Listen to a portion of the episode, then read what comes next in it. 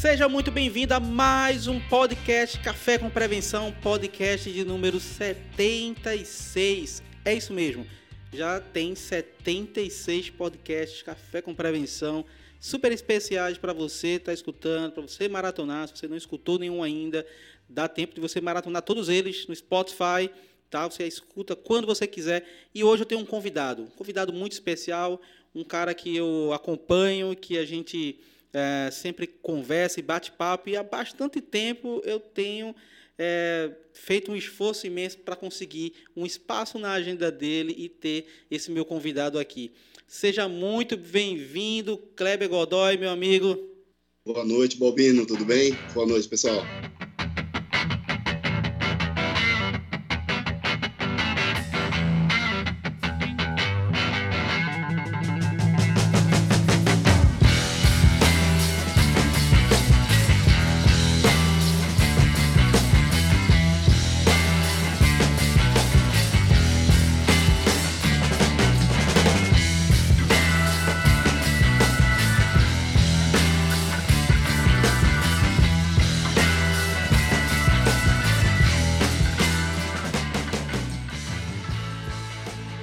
Boa noite, meu amigo. Finalmente a gente conseguiu é, é, alinhar nossas agendas, né? Porque esse cara é difícil, cara. Foi, deu trabalho, a gente conversou bastante, não foi, Kleber? é, a gente conversa há muito tempo. Você já me convidou uma vez, aí não deu certo, aí aconteceram um monte de coisa, né? A, a gente diz lá na nossa empresa que de tédio a gente não morre lá, né? Então, segue o jogo. É isso, é isso mesmo, meu amigo. Então, Pessoal, para quem não sabe, eu quero apresentar aqui para vocês o Kleber, tá? O Kleber, ele é ele é controles internos na Leroy, tem uma grande vivência na área de prevenção de perdas, tá? Então, tem passagens, né, longa no Carrefour na área de transporte, tem uma grande experiência também na área logística. Então, Kleber, eu queria começar nesse papo que você falasse aí um pouquinho sobre a sua carreira, tá? Como você iniciou, qual foi a sua primeira experiência profissional até chegar aí é, no que você está hoje. Conta um pouco da tua história. Bom, vamos lá. É, eu nasci no dia 10 de setembro de 79. Não, não vou começar desde 79, não, senão vai ficar até, até amanhã falando, né? Deixa eu, deixa eu, pular a etapa aí, né? Deixa eu pular a etapa. Bom, eu, eu, eu fiz ETEC, então eu fiz ETEC de edificações em 98. Em 98 foi quando eu comecei a, a estudar. Depois eu fui para trabalhar nas lojas do Gugu. Nem existe mais lojas do Gugu. Eu fui estoquista na lojas do Gugu, meu primeiro emprego. Eu ficava lá estocando a botinha da Carla Pérez, sabe? A, a toca do Gugu, ficava estocando lá. E aí um dia uma empresa de inventário, que fez inventário lá, isso em 99, fez inventário nessa, na, nessa empresa, na Tocas do Gugu, chamada Universe Inventários.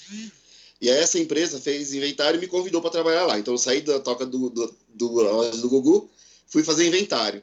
Muitas pessoas que, que trabalhavam nessa empresa, Universo, hoje são RGS. A maioria todos viraram RGS. Aí depois de lá, eu fiz, é, fui fazer inventário, depois fui fazer inventário no Carrefour. Aí do Carrefour, fui chamado para sair da empresa de inventário e trabalhar no Carrefour. Aí eu saí de novo de uma, da empresa e, e ninguém teve o gostinho de me mandar embora, né? Aí eu fui pro Carrefour. Aí no Carrefour, trabalhei no Carrefour e já, agora estou no ano 2000 já. Aí não existia, não se falava em prevenção de perdas ainda, tinha vários nomes, menos prevenção de perdas nessa época, né? Aí eu comecei a trabalhar no transporte. No Carrefour eu praticamente trabalhei em todas as áreas lá dentro da, do CD, da plataforma, que é o CD do Carrefour de Perecíveis. E aí o meu professor da faculdade, fui fazer faculdade, meu professor da faculdade, ele me chamou para trabalhar na melhoramentos papéis, que hoje é soft, que é o papel do Alete. Aí fui para a indústria. Saí um pouquinho do varejo, fui para a indústria.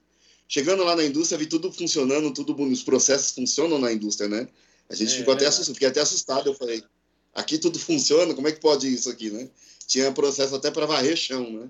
É, aí eu saí do Carrefour, me desliguei do Carrefour e fui trabalhar na Melhoramentos, lá trabalhando como, como é, key user de SAP. Então eu fui key user de sistema. Eles iriam abrir um CD. Começava-se a falar nesse, nessa época, a gente, agora eu já estou em 2000 e, mais ou menos 2010, começava-se a falar em prevenção de perda, se falava em processos de controle, gerenciamento de risco e tudo mais, mas eu fui mais focado em sistema e abertura do CD.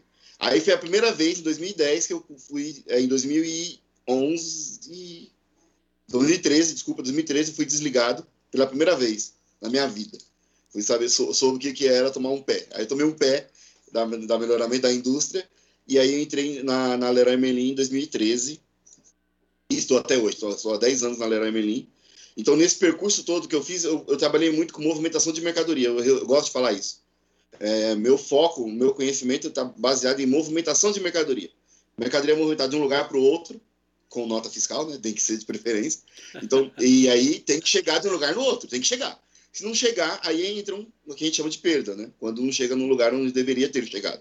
Então eu me especializei em, movimenta em movimentação de mercadorias. Aí eu peguei um pouco de fiscal, um pouco de contábil. Aí eu, a gente é, sai metendo bedelho em todo, todo lugar, né, para tentar entender como funcionam as coisas. Que até vou querer falar um pouquinho sobre isso mais para frente. Mas é isso. Então a minha trajetória foi essa. É, teve um, um, um, lá em 2017, mais ou menos, eu fiz uma extensão de prevenção de perdas na, na, Universidade de Varejo, lá na Academia de Varejo, desculpa, lá na, na, no IBEVAR. Eu não sei nem se essa extensão valeu como MBA, não sei, se tiver alguém aí que está vendo que fez junto com da, da época lá de 2017. Se puder me falar para eu colocar no meu currículo que valeu como MBA, eu agradeço. Viu? Não sei se valeu, mas eu fiz. Tá lá, tá feita. É isso. Cara, que trajetória bacana. Então, para você ver, né? Tem uma vivência grande, tá, pessoal? E vamos falar sim, vamos falar bastante sobre essa questão aí, porque eu acho que isso é, o, é essa é a maior dor do varejo. É, a gente fala muito sobre essa questão. Gestão de estoque é a dor do varejo, cara. É, é, o pessoal quer pensar muitas das vezes, escalonar em outros níveis e não está pensando muito nisso. Né? E veja bem, o, o, as áreas que você né, entrou para poder chegar nesse movimento e chegar onde você está hoje. Né? Então, é bom porque você tem um conhecimento muito a fundo do negócio e aí você consegue, claro, é, estabelecer e desenvolver processos né, de forma muito, assim, com know-how absurdo, né, porque conhece o negócio. Né? E aí, falando um pouquinho sobre construção e lá, né, que é o negócio que você está hoje. É, e, e, é um tema que o pessoal pede muito aqui, por isso que muitas vezes eu falo, Kleber, vamos bater um papo, eu queria que você falasse um pouco da sua experiência, porque a área de construção e lá, home center, são, são cenários aí que levantam muita dúvida né, do pessoal. Eu já tive aqui o, o, o amigo da Ferreira Costa, o André, e acho que é super bacana a gente trazer mais profissionais né, dessa área. E, e eu queria que você falasse um pouquinho, né, é, principalmente sobre o perfil, as dificuldades de encontrar profissionais voltados para esse segmento, seja na área de prevenção, seja na área de controladoria, seja na área de gestão de estoque. Me fala um pouquinho sobre esses desafios do segmento. É, o, o, focar um pouquinho na, na, na, no home center, né? O problema do home center, acho que é um problema que todo varejista tem, que é a questão da comunicação para as boas práticas. Vou, vou, vou dar um exemplo. O furtante, o, o, cara que vai fazer um furto, ou o cara que o mau caráter, eles se conversam, eles falam, ó, oh, vai ali que é mais fácil, vai naquele cantinho ali, vai ali que a, tá, a câmera está desligada. Então eles têm uma rede de comunicação incrível. A gente está anos luz atrás, a gente não se conversa, a gente não se fala. A gente quer colocar o meu mundinho aqui, só eu sei disso aqui, então não fala para ninguém. Eu não estou falando para abrir as portas da empresa e falar toda a sua, a sua estratégia, não é isso. Mas falar das boas práticas que todo mundo sofre igual, porque o cara que furta ou rouba lá na Telha Norte, ele vem na Leroy também roubar. Que vai no Carrefour também, que vai, que vai na CIA. É o mesmo cara. E a gente não se fala. Esse ciclo é, é, uma. Eu, eu sempre falo quando eu tenho oportunidade disso, que é bem complicado das empresas se falarem para é, mitigar risco mesmo. Né? É, onde põe câmera, onde, qual foi a sua estratégia para reduzir perda, qual foi a estratégia para reduzir furto. E a gente não se fala, esse é o problema geral do varejo. Indo para o home center, que é onde eu posso falar com mais propriedade, é, apesar de eu ter passado pelo Carrefour também, mas indo para o home center, que é onde eu estou hoje, pior ainda, a gente não tem contato, é quase zero, a gente não se fala. A gente é, já tentei chamar a Sodimac, é, pessoal da Telha Norte, tentamos fazer alguns pontos, alguns fóruns, mas a gente não, não eu te, falei com o pessoal do, do, da Cassol, lá do Sul, foi um, a gente trocou um pouco de figurinha, tem até um amigo meu lá, mas é impressionante como a gente não se fala e a gente sofre igual. Por exemplo, se eu te perguntar, Balbino, qual que você acha que é a maior perda do home center, geral? Qual é a família que você acha que tem a maior perda? Me responde para mim. Você, no, no, seu achismo. Achismo. O que, que você acha que é o que mais perde? Eu acho que poderia ser ferramenta. Ferramentas. Então, errou. Errou. Não é. A maior perda do, do home center é o porcelanato. Já ouvi. Só que o porcelanato, você, você acha que o porcelanato eles colocam no bolso e levam? O furtante faz Não. isso? Ele pega uma caixa de porcelanato lá, põe debaixo das costas, vai no ombro e passa na, na, na, Não é. Então a gente entendeu que isso é processo. É processo. A mercadoria que não chega onde deveria chegar, é, mercadoria que não tem uma conferência como deveria ter, a quebra interna, né? Então, como é que pode a gente viver, conviver com a. Não tem explicação, né? A Leroy é francesa. É, e como é que eu explico lá para o pessoal lá da França que a nossa maior, a maior perda nossa é o porcelanato? Eu estou falando perda geral, entre quebra e, e, e conhecida e desconhecida, né? Então, como é que a gente fala que é o porcelanato? Então, a gente fez um trabalho muito forte para tentar entender onde está a quebra do porcelanato, porque não tem só um motivo, tem vários, né? Eu acho que isso aplica para todas as perdas, né? Todas as perdas não tem um motivo. Você pega de um lado, vem do outro, coloca do outro, vai de um. E aí a gente conseguiu trabalhar nessa, na, na questão do porcelanato, na questão da cerâmica, para tentar reduzir essas perdas. E esse ano a gente já está colhendo esses frutos. Não temos mais, não convivemos com a perda de cerâmica, é inevitável, mas não é a nossa maior hoje. A gente voltou agora para a área de, de, ferramentas e ferragens, é, desculpa, ferramentas e, e, e, elétrica, né? Que aí sim, agora é o furtante, são quadrilhas, aí é mais complicado, aí o buraco é mais embaixo. Mas é, é 100% processo. Um amigo da caçola do, do, do, do sul também era porcelanato. É, então o home center ele, ele convive com algumas coisas que a gente não pode se acomodar. Não é o home center, né? Geral. Mas eu não posso achar que caiu uma caixa de porcelanato no chão, eu só jogo na caçamba, né? Não posso ter esse sentimento, né?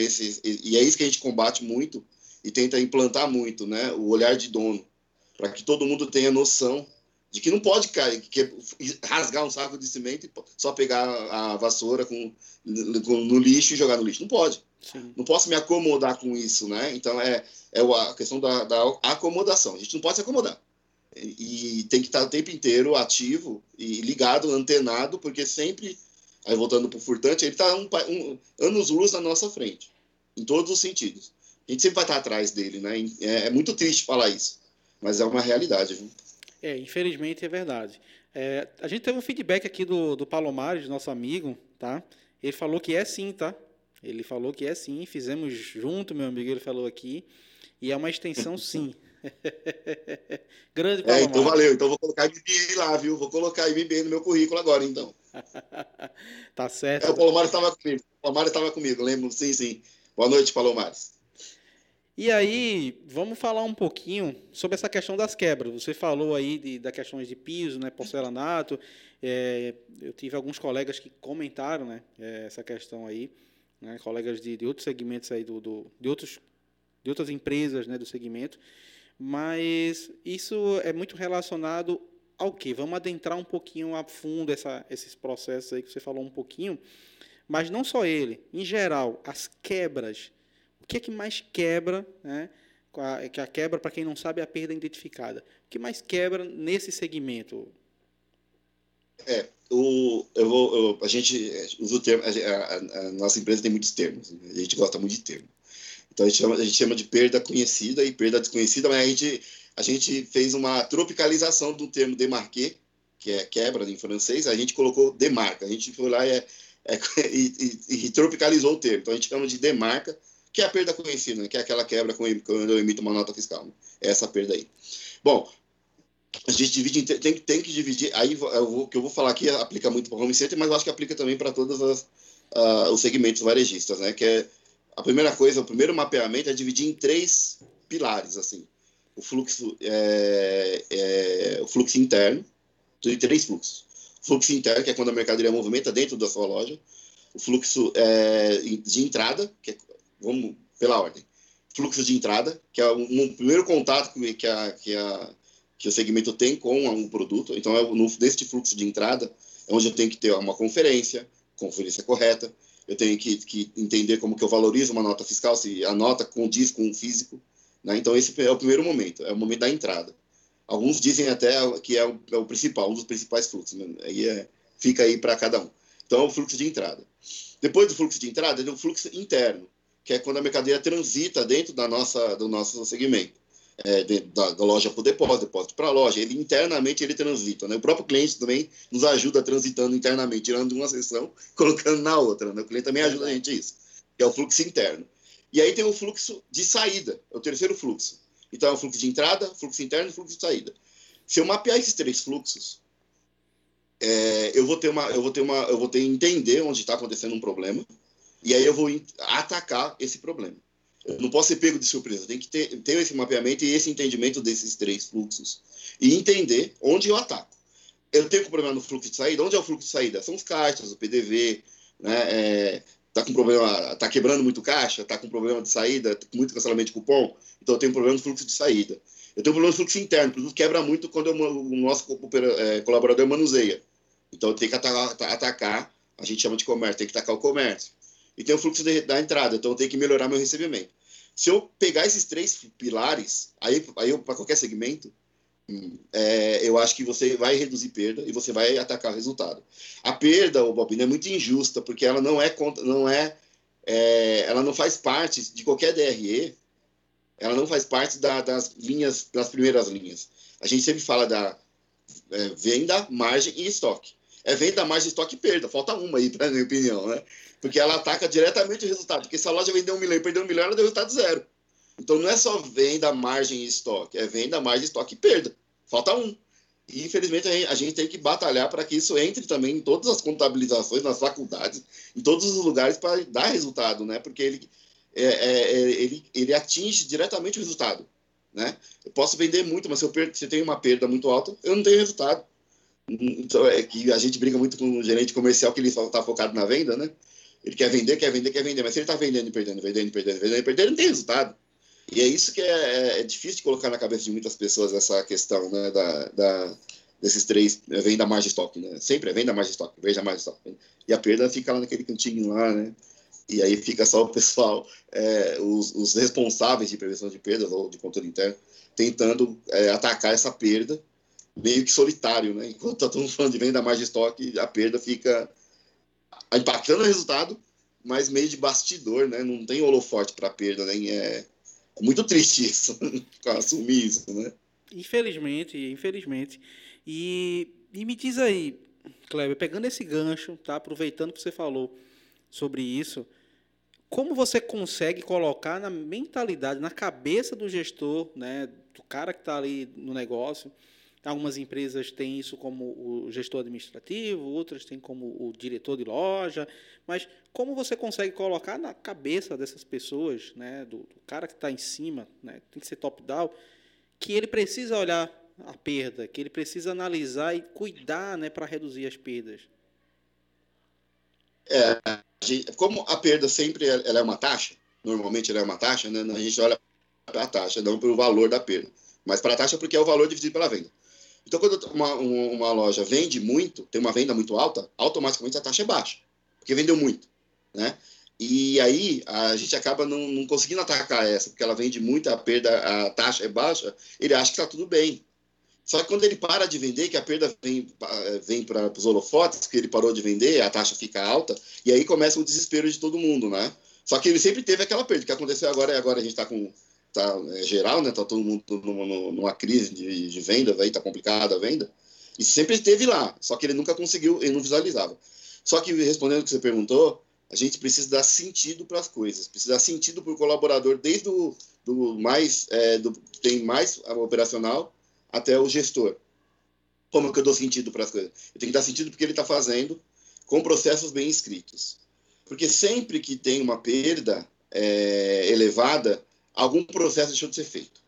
Isso é fato, é fato, é, é fato. Ou nem tinha processo, né, que é pior ainda, Sim. ou nem tinha, ou o processo deixou de ser feito em algum lugar. Em algum lugar foi o processo que não deixou de ser feito. Se eu tenho um processo bem escrito, bem publicado, bem e padronizado e bem divulgado, é só seguir.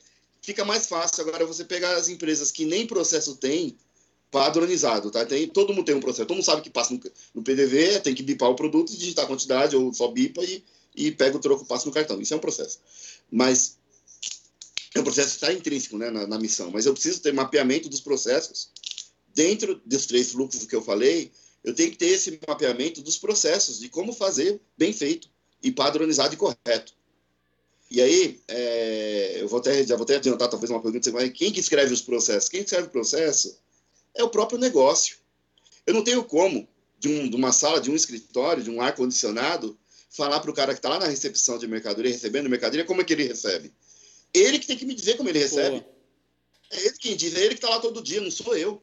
Então é ele quem me diz como recebe, a gente padroniza aquilo, vê onde tem algum problema, onde dá para se encaixar em todas as lojas e divulga. Então, se o processo vem do próprio negócio, é, é impossível não dar, não, não dar certo.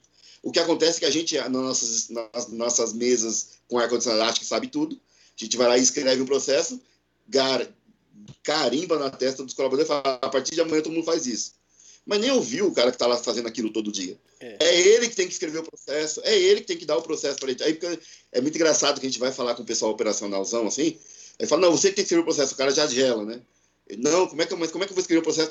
Fala, me fala o que, que, você faz. A primeira coisa que você faz. Pá, pá, pá. Qual é, é a segunda coisa? Tá, tá, tá. Terceira, tá, tá, tá. Pronto, você acabou de escrever o processo. É isso. E aí, quando ele fala escrever o processo, né, dá, dá, até um frio na espinha das pessoas, acham que vai ter um, um, um gráfico. Não. Só me fala o que, é que você faz. E aí eu te digo, ó, assim é melhor, assim é pior, tal, tal, tal. Mas ele que me diz o que faz. E a gente tem que ser muito mais humilde nas nossas empresas e de ouvir os operacionais e ouvir o negócio. O nosso case de sucesso de 22, chamado Gestcom, que foi eleito é, pela, pela Abrap como o melhor case de gestão de estoque, ele nasceu assim. A gente só fez ele ouvindo exatamente o que os operacionais queriam ter na mão. A gente não, fez, não trouxe ninguém de Harvard para fazer. A gente foi ouvido dentro de casa. Tanto que a gente não, não ele foi 100% nosso, gente quem criou, baseado nos colaboradores. A gente ouviu todo mundo. E é isso que precisa. A gente não tem solução mágica, não existe solução mágica. Eu tenho que a gente tem que ouvir o um negócio e praticar e padronizar aquilo que é que, que acho que falta muito. É a questão dos processos, como eu disse que eu fui para a indústria, né? Eu caí para trás quando saí do Carrefour, varejista, varejo alimentício, e fui para uma indústria. Quando eu vi que tinha processo para varrer o chão, e, e, literalmente tinha, era um processo pendurado, seguro com a mão direita, seguro com a mão esquerda, vai da direita para a esquerda. Eu falei, meu Deus, que isso? Né? E tinha mesmo. Então, é, é isso que precisa. A gente precisa ter processo para tudo, para tudo e dar sentido para os colaboradores. Aí é, aí fechou, fechou, fechou com chave de ouro. Tá certíssimo. É, é, vai fazer a cultura funcionar, né? Então, isso não é fácil, aculturamento e, e isso, o procedimento operacional, muitas das vezes a gente quer complicar as coisas, mas gente, é um ponto que sempre discutimos, né? Procedimento operacional ele tem que ser feito pensado na operação. Ninguém melhor pensar na operação como o Kleber falou aí, a galera do próprio operacional. Então, cara, isso é uma sacada fantástica para você pensar melhor em como você está desenvolvendo, desenhando, escrevendo seu processo. Né? Então, e outra coisa, Balbino, outra coisa muito, e outra coisa muito legal também, que a gente a gente foi errou e acertou vários, né? Então teve erro, teve acerto. A gente não foi os caras que foram lá de uma vez e, foi, e vomitou e funcionou. Não é isso. Erramos muito também. É bom falar que a gente errou também, porque toda vez que alguém fala, só fala das coisas que acertam, né? Erramos pra caramba, erramos muito. Mas, uma, mas umas coisas, uma das coisas que a gente é, é, não acertou, mas a gente ajustou é os termos. Os termos. Se eu quero que um cara operacional saiba como fazer um processo, eu tenho que falar com a linguagem dele. Não adianta eu colocar lá fazer um Kanban, né, todo, até meio-dia tal. O cara operacional sabe que é um Kanban né? A curva ABC, o cara sabe o que é a curva ABC, os termos em inglês, né? É, temos que fazer um just in time. O cara, a operação sabe que é um just in time. Então, os termos também foi uma, uma, uma coisa que a gente acertou muito na, na, nossa empresa, colocando o termo que o operacional entende, entende, do jeito que ele entende. Eu não posso colocar um fluxograma lá para ele, né? Sim e não, vai para um lado, vai... não, ele não vai entender. Ele não vai entender. Ele vai falar que entendeu para você, ele vai falar que entendeu mas no dia a dia dele ele vai dar de ombro para você e vai fazer o jeito que ele acha que é o certo. Então, eu tenho que falar do, com os termos que o operacional entende. Eu estou falando mais é. por operacional, mas aí quando eu falo para a parte de gestão, eu falo com o de gestão. Quando eu falo, né, a gente tem que se adaptar, o processo ele é ajustável, ele não é escrito, vou falar um jargão, não é entalhado na pedra. Coisa inédita que eu falei, ninguém nunca falou. Não é entalhado na pedra. Então ele é vivo. E é isso que, que, que a gente também conseguiu ir acertando e ir ajustando dentro da, de tudo que eu já vi, né? De, de, tudo que eu passei, tudo que eu vi. É muito bom é, essa, essa parte. É verdade. Cara, e fantástico, porque assim, se você for pensar bem é, sobre algumas coisas que acontecem, tem, tem, tem muito sentido isso, sabe? Sabe por quê? Muitas das vezes a gente tem, primeiro, pessoal da operação que não se sente fazer parte do negócio. O pessoal que está lá em cima achar que é o dono da razão. Então, fica divergente, né? Então, um, um lado o pessoal parece que não faz parte da, do, do negócio, né? Do business ali, e lá em cima tem um cara que acha que é o dono da razão e que, cara, eu sou o cara que manda tudo e que sabe tudo. Então fica meio sem sentido e a divergência começa aí. E aí começa a tal da quebra de, de, de, de, de processo, quando tem, né? Que esse é um dos maiores pontos. Coisa que eu bato muito, a gente às vezes busca o melhor profissional do mundo. Ah, eu quero que o RH faça uma seleção, um recrutamento excelente.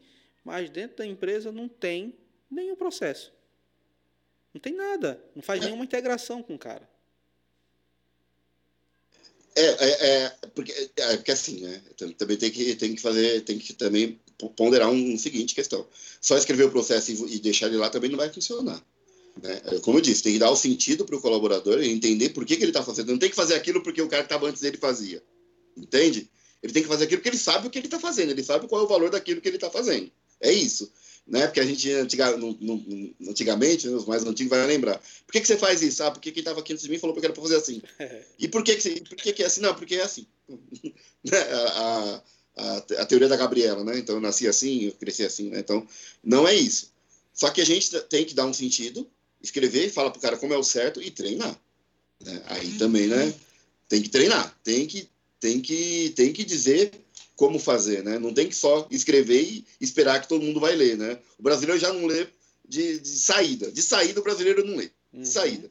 Então, é, é preciso treinar, é preciso estar tá constantemente fazendo reciclagem com a galera, né? É, inovando, trazendo novidade, tentando se adequar a, a, gente. É que aí eu vou puxar a sardinha muito para mim, né? Para o nosso lado. Mas é inovando com, com a mobilidade agora, né? Então, tudo é feito no celular hoje em dia tem a omnicanalidade, tudo. Hoje o estoque não é mais da loja, o estoque é da empresa. Né? Então você pode. É, as, as lojas, quem tem mais de uma filial, né? as lojas compartilham o estoque. Então a gente tem que estar tá sempre antenados para não ficar vendido, né? Para não ficar na, na, prancheta fazendo inventário na prancheta, né? Então a, o mundo roda, né? O mundo roda. Tem que estar tá ligado do que está acontecendo, né? Por mais eu já não já não sou nenhum menino para estar tá falando de, de inovação, de coisas assim, mas tem que estar ligado no que está acontecendo, né? É, é isso que, que, é a tendência, então vamos para a tendência. E aí você falou num ponto que teve uma virada de chave recente, meio que obrigatória, claro, na gestão de estoque, que foi justamente a pandemia que fez todo mundo acelerar o que não tinha há muito tempo. Então, é, a gente teve o varejo, eu coloco dessa forma, que a gente conseguiu evoluir é, mais ou menos cinco anos em dois meses. Porque foi tipo, sai da frente, tem o que fazer. Então, a galera, tem muita gente que não, não tinha uma, um, um hub, ou, no caso, uma venda online, ou, no caso, uma centralização de estoque, alguma coisa desse tipo. Aí teve uma turma que, todo, que quis migrar logo para o site. Quando chegou no site, tiveram vários problemas no pós-venda, porque não tinha um produto. E aí voltaram atrás, tiraram o site do ar, vamos vender pelo WhatsApp. E no WhatsApp tinha o maior, o maior problema para realmente verificar se tinha ou não tinha na loja. Então, é, a gente evoluiu meio que nos trancos e barrancos.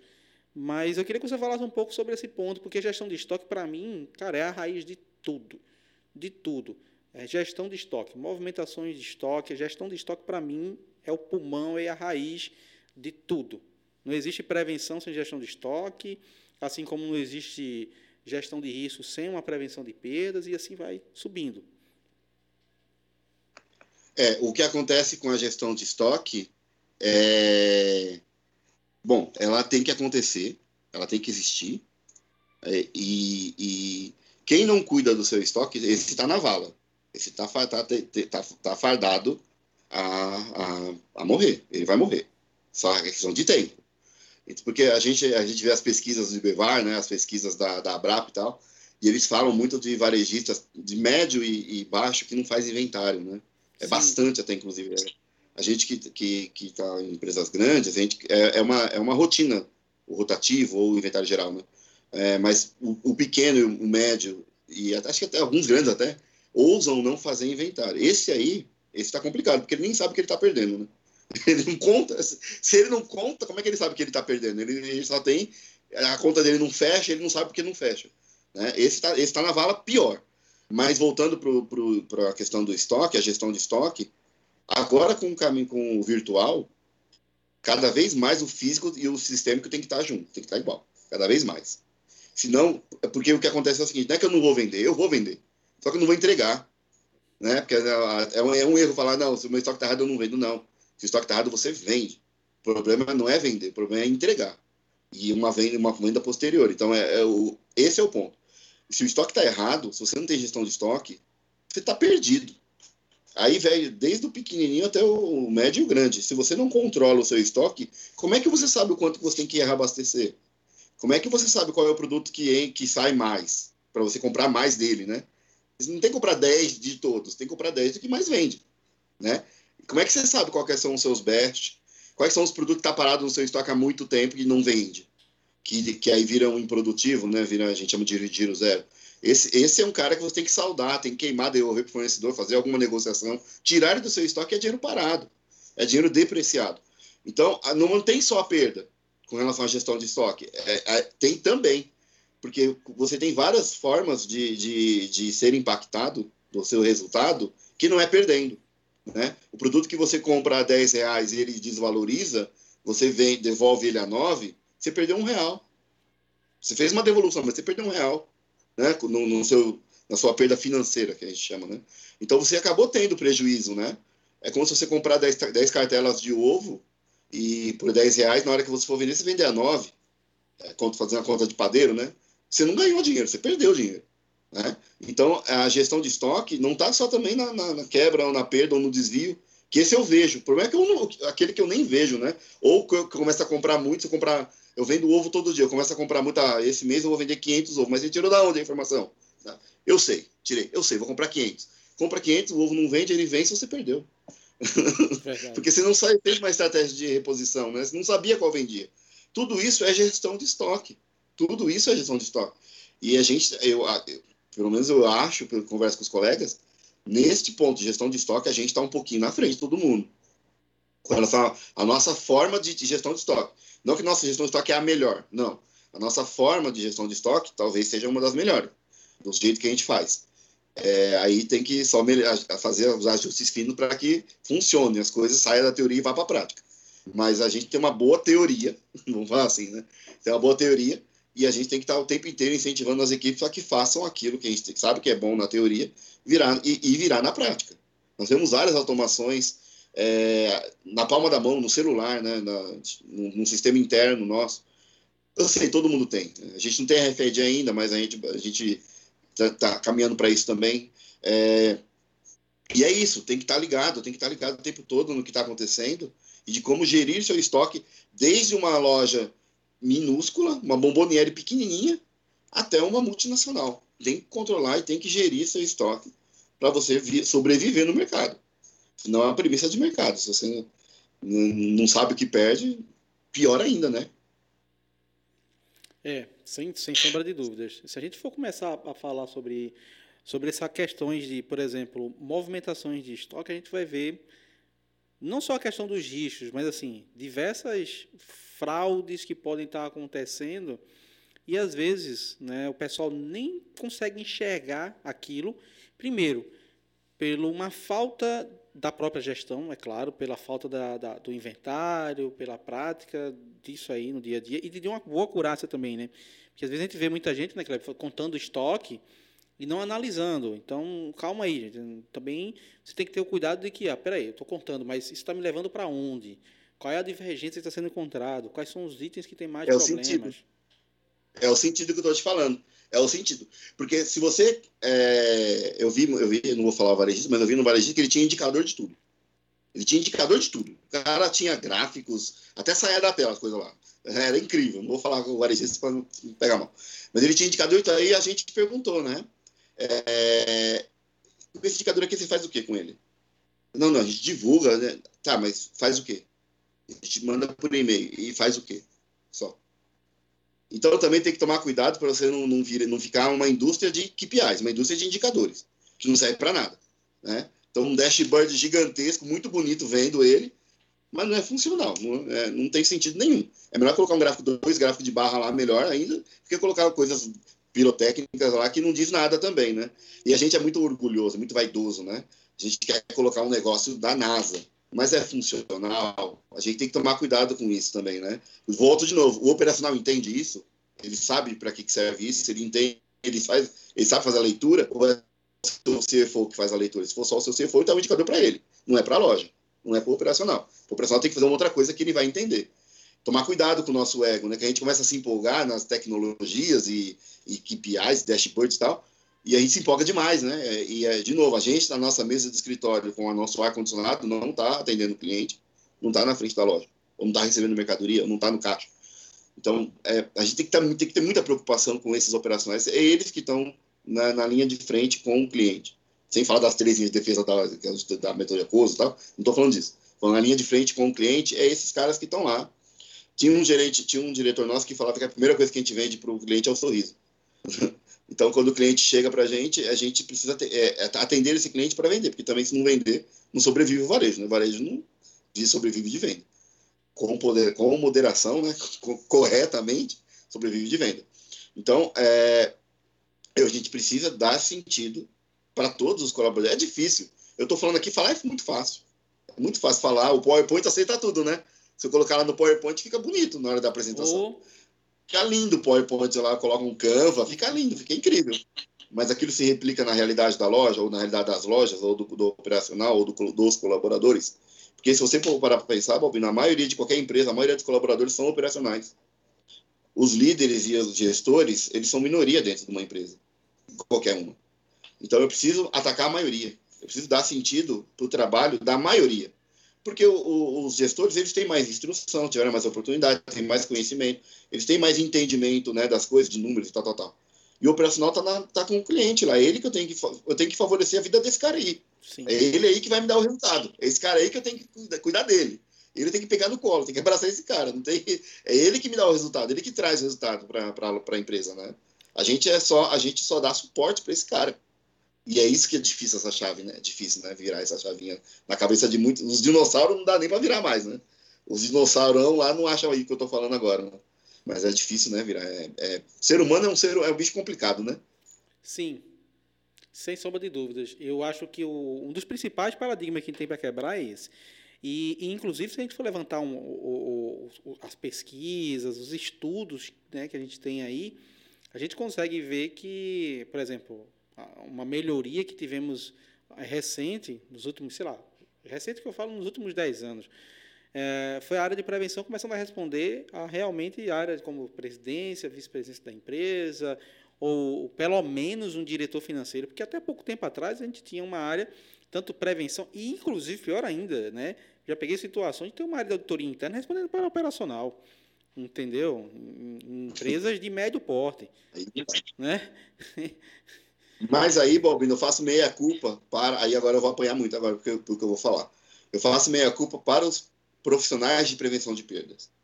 Por que, que eu faço essa meia culpa? Por conta do, do, da busca de conhecimento.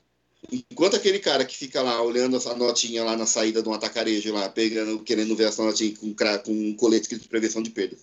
Enquanto aquele cara não entender de contábil, não entender de conta, não entender de estoque, gerenciamento de estoque, é, de auditoria, enquanto aquele cara continuar pegando só aquele papel e olhando aquele papel lá, ele vai ficar daquele jeito lá. E ele vai ganhar cada vez menos. Porque é um trabalho que, que pode ser substituído por uma máquina, né? Sim. E, e, e aí, os colaboradores de prevenção de perdas, alguns acham que tem que ficar só olhando o CFTV, né? Alguns acham que tem que ficar só andando atrás de cliente dentro da loja, né? E aí o elefante está passando e o cara está correndo da formiga. De novo, direcionamento. Mas aí tem que buscar também, né? Não espera que a empresa vai te dar tudo. Não vai, não existe essa empresa. Ela não vai te dar tudo. Você precisa se mexer e buscar conhecimento, entender um pouco de contabilidade, entender um pouco de, de demonstrativo de estado econômico, DRE, entender um pouco de fiscal, de imposto. Vai ver um pouquinho de imposto. Hoje, né, no, no, no Google, né, no YouTube, você vê tudo, tudo. Só não busca conhecimento que quem não quer. E aí, enquanto o cara ele acha que ele é um, um, um policial frustrado, né, um, ele vai continuar naquele jeito lá e o prevenção de perdas vai continuar não tendo o respeito devido que ele deveria ter. Porque ele continua sendo um, um, um bronco, né, que é o cara que pega o, o, o trombadinha lá na loja e, leva, e, e leva para a polícia e acha que fez o trabalho dele. Só que enquanto isso tem uma, uma mercadoria só entrando na nota fiscal. né? Entende? E, e, aí ele nem sabe que só está entrando na nota fiscal lá. Pode ser até uma fraude. E aí, enquanto, enquanto ele tá achando que pegou o cara que roubou uma, um, um, chocolate, tá entrando uma carreta de chocolate, só a nota. Que vai virar uma perda depois que alguém tá desviando. Ele não tá vendo isso. Ele nem sabe que ele não sabe. É que me deixa muito triste. Muitas prevenções de perda é, não evoluem. Não buscam, não, não buscam entendimento. Não, eles querem continuar pegando o, o cara que tá roubando chocolate. Ele acha que ele tem que continuar fazendo aquilo. Ele acha que aquilo é prevenção de perda e aquilo não é. Aquilo não é prevenção de perdas, aquilo você está pegando uma formiga. Não estou falando que tem que deixar o cara roubar chocolate, tá? Calma, não é isso. Mas ele tem que ter a, a o olhar para outras coisas maiores do que aquele cara que está roubando chocolate. Tem coisas maiores. Como é que pode, voltando para o home center, o porcelanato, ninguém leva porcelanato, né? Um cara não põe na bolsa o porcelanato e leva. Né? O cara não põe embaixo da calça uma caixa de porcelanato e leva. Né? Então, é, então ele tem que se especializar se profissionalizar. Se ele tem, se ele tem vontade de ser um VIG, um vigilante, aí vai fazer um curso de vigilante. É tudo certo. Tudo certo. Tá tudo certo. Se ele tem essa vontade. Agora, se ele tem essa vontade de evoluir na questão de prevenção de perda, na questão de processo, de controle, ele tem que evoluir também no, no conhecimento. Tem que buscar conhecimento. Tem que, se, tem que se incomodar. Não tem que se acomodar.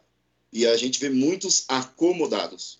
E, e é, e isso me deixa muito triste, porque a gente vê no grupo, nos grupos né, de WhatsApp, quando vem um, um, previsão de perdas, mil reais. Naquela empresa, o cara paga mil reais porque é o cara que fica lá olhando o ticket. Com todo respeito a essa, essa missão. Mas ele faz mais coisas? Se ele faz mais coisas, é ótimo. Ele também olha ticket. Mas ele faz mais coisas, ele está olhando tudo. Agora, se ele só faz aquilo, é difícil. É difícil a gente defender, né? É difícil defender. Complicado. Bem Sim. complicado. Sim. E, e a gente não está tendo uma, uma renovação. Pô, Bobinho, real, é isso mesmo? Você está maluco? Sim, gente. Assim, vou falar, por exemplo, essa semana, a semana passada para essa semana, na verdade, essas duas semanas agora, eu estava buscando dois gestores de prevenção sênior, com, com uma certa bagagem, porque eu não conseguia profissional, gestor de prevenção, com experiência em implantação, com uma boa experiência com pessoas, com boa comunicação. É, não tinha. Então, a gente tem buscado a maior dificuldade de conseguir duas pessoas, uma para Porto Alegre e outra para Guarulhos, mas não foi fácil. Tá? Ah, tem muita gente desempregada. Realmente existe, tá? Mas aqueles que estão realmente preparados, eu cansei de, de catar funcionários, gestores, dentro de algumas empresas porque a gente não estava encontrando, né? E por, por, justamente por conta disso, do que o Kleber acabou de falar, é, eu, eu, cara, isso, isso vai muito é, direto com uma pessoa que eu conhecia, sei lá, 2006, 2007, lá quando eu estava começando em supermercado. É, eu era auxiliar de compras nessa época e eu lembro que tinha um senhor que era da área fiscal, da área fiscal contábil, e aí, quando chegava um auxiliar, na maioria das vezes era um estagiário que vinha para ajudar ele e tal, ele falava: você vai passar dois dias lá no recebimento de mercadorias. Você vai passar um dia no cadastro de produto. E o cara saía rodando, né? E de repente o cara estava lá no caixa, no caixa mesmo, embalando. Vai lá para o caixa embalar produto. E aí passou duas semanas o estagiário rodando, né? E quando ele voltava, ele pode subir. Você agora sabe como funciona o fluxo, né? De compra, cadastro de produto, até a frente da loja, pronto. Isso é o que todo mundo tem que saber. Porque, assim, não é porque você trabalha na área fiscal contábil aqui, isso foi no novo IP, gente. Faz muito, novo IP foi vendido, então, é, lá no interior de Pernambuco. Então, assim, para vocês terem ideia, né, do, que, da, do, do, ensinamento, né, que essa pessoa passava. E eu, eu aprendi muito com, com, essa, com esse senhor aí, que tinha, sei lá, quase 30 anos nessa área de tributação aí. Então, para você ver, ó, ensinamento prático, velho. Sim. E, e, a, e, a, e a outra questão, hoje, hoje eu estou muito filósofo, hoje eu estou demais. outra questão, aí eu aprendi com, com a antiga gestora nossa, chamada Mara Matos Melo. Ela, ela infelizmente, ela faleceu. É, é, e ela me ensinou muito. De, de, foi minha última, penúltima gestora, hoje eu tenho a Ludmilla, minha, minha diretora.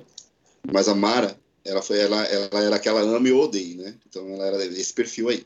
E ela falava uma coisa que entrou aqui na minha cabeça. Minha cabeça é grande, então é bom que dá para colocar muita coisa. Mas isso aí entrou. Faça as boas perguntas. Por quê? Vou te falar. Se você, Balbino, recebe uma demanda, Balbino, me entregue um desenho de um elefante.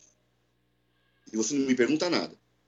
Na minha cabeça, eu estou pensando num elefante pequeno, azul, com, com, com, é, com papata grande. Pronto. Na sua cabeça, está pensando num elefante fêmea, cor de rosa. Mas você não me perguntou qual era o elefante que, que eu queria, que eu estava te pedindo. Então, faça as boas perguntas. Não se acomode com qualquer resposta. Isso eu aprendi muito com ela. Então, quando alguém me fala assim, isso vai demorar uma semana, mas por que uma semana? Faça as boas perguntas. Pergunte. Pergunte. Eu estou fazendo isso aqui. Por que, que eu estou fazendo isso aqui? Eu queria saber por que, que eu faço isso. Né? É, esse processo aqui, por que, que, que, que por que, que o cofre tem, tem certas horas para abrir o cofre, para fechar o cofre? Por que, que eu tenho né? Por que, que eu tenho que fazer um rotativo? Por quê? Se você que está ouvindo faz rotativo e não sabe nem por que, que você faz, então você tem um problema. Faça as boas perguntas. Não se acomode com respostas rasas. Ela, ela, ela era muito sensacional. Ela, em algumas reuniões, assim, que as pessoas começavam a falar de termos e tal, tal, tal, ela perguntava, mas o que é isso? fala assim, ah, temos que fazer uma, uma AC para melhorar a gestão. Ela sabia. Mas o que é curva? Tinha gente na sala que não sabia o que era. Só que ninguém perguntava. A gente tem medo de perguntar. Ainda mais se uma sala de reunião. Aí que não pergunta mesmo, né? Dependendo da pessoa. Aí que ela não pergunta, sai todo mundo com dúvida. Só o cara que apresentou, e que, que sabia o que estava falando. Todo mundo sai com dúvida porque ninguém pergunta. Não, per, não As pessoas não perguntam. As pessoas, elas saem fazendo. E aí dá um monte de merda, porque sai fazendo, porque não perguntou antes a questão de. Outro exemplo também. Eu gosto muito desse exemplo que eu vou falar. Algumas pessoas já, já ouviram, já falei várias vezes. Se eu chegar para você, Balbino, eu quero que você voe. Se o seu gestor falar para você, Balbino, é, você tem que voar. Uma pessoa que não faz pergunta vai falar, é impossível. Não tem como eu voar, eu sou um ser humano, eu tenho duas. A pessoa que pergunta fala assim, mas é para voar como? É com algum aparelho? É para alguém me jogar para o alto? Eu tenho que voar quantos metros? Quando você começa a fazer essas perguntas, a pessoa que está te demandando, ela vai até melhorar a demanda que vai chegar até você. Veja, eu falei voar. Só que eu não falei que você tem que, que bater, bater os braços. Eu falei que você tem que voar. Agora, como que eu tenho que voar? Se você não me perguntar nada, eu vou embora, seu gestor vai embora e vai achar que daqui a uma semana você está voando. Você não perguntou nada? Você não perguntou nada. Você, você falou, ok, chefe, vou, ok. Aí o cara, o chefe vira as costas, esse cara é louco, um ser humano nem voa. Cara é maluco. Mas você perguntou como é que ele quer que você voe? E se é para voar de avião? Está voando. Né? E se é para construir uma máquina que vai uh, acoplar em você? Se é para só pular de um prédio para o outro? Você voou de um prédio para o outro. Então você tem que perguntar. Você não pode se acomodar com qualquer demanda ou se acomodar com qualquer coisa. Tem que perguntar. perguntar. Isso eu aprendi muito, de perguntar.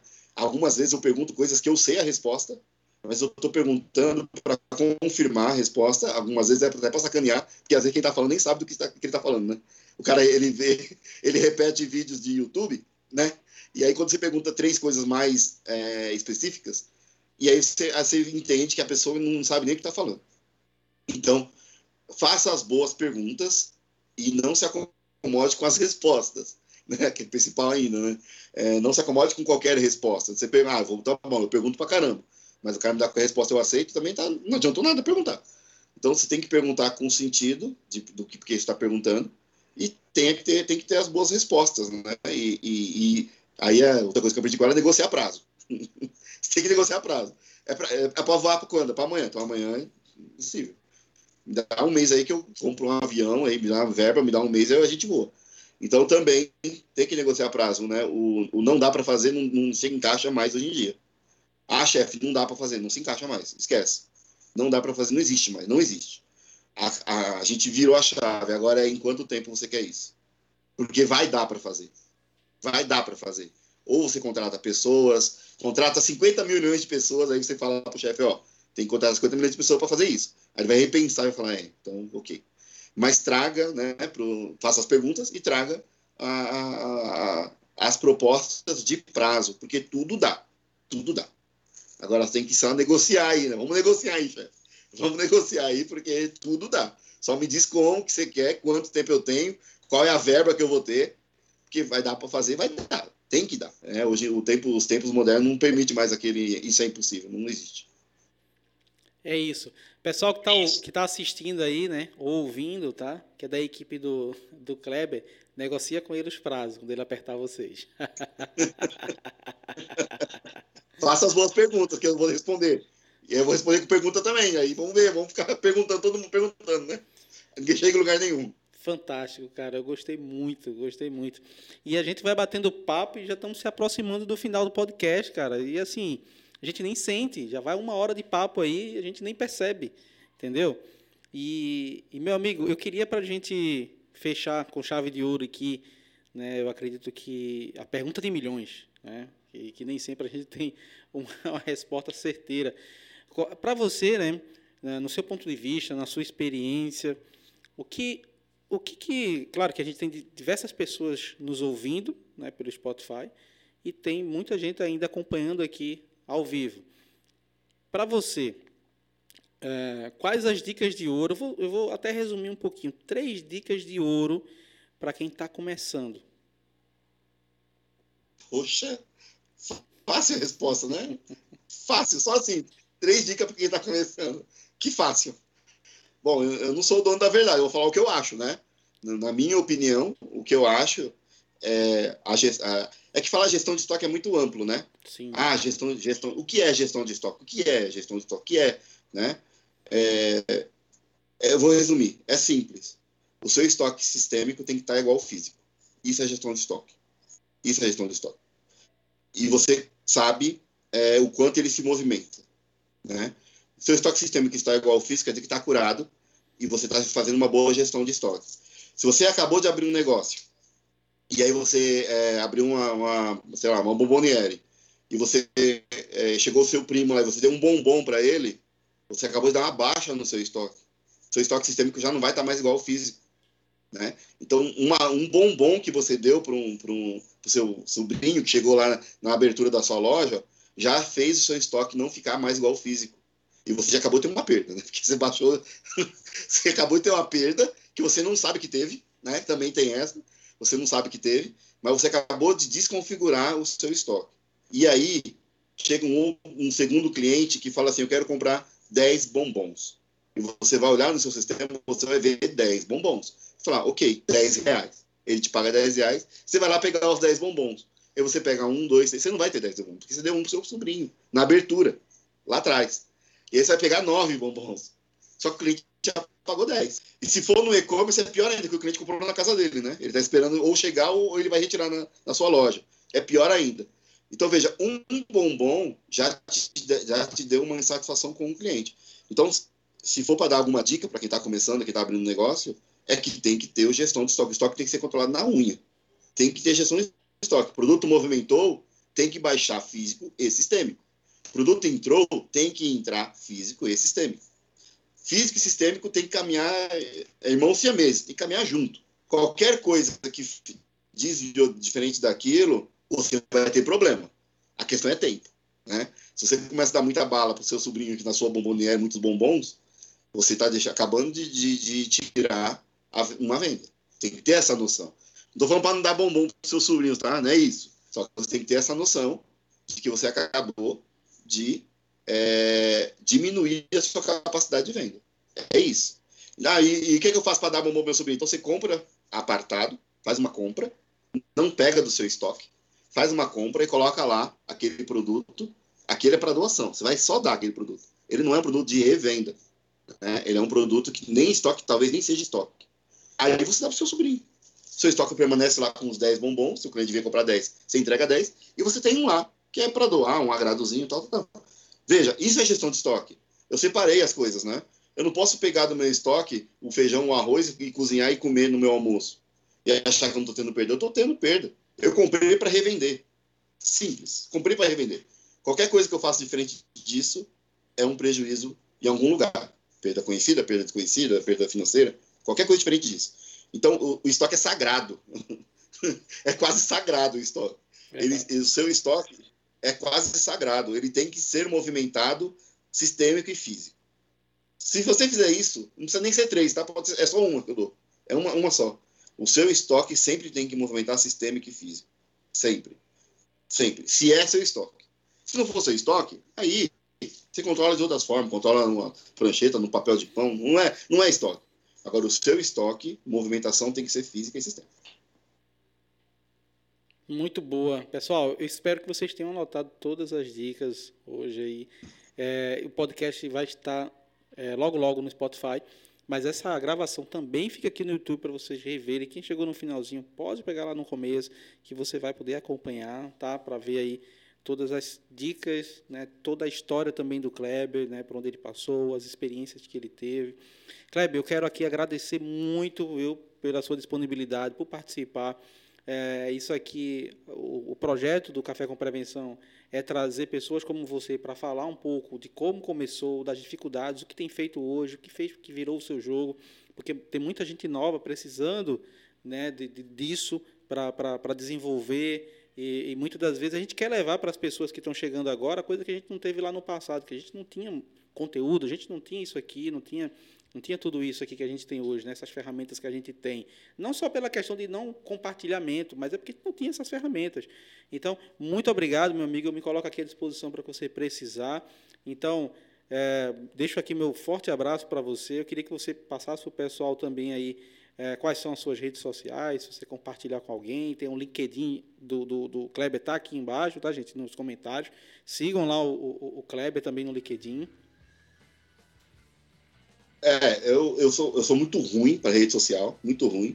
Eu, tenho, eu tive Instagram há pouco tempo porque a minha esposa quase me bateu, porque é, quase me bateu para ter um.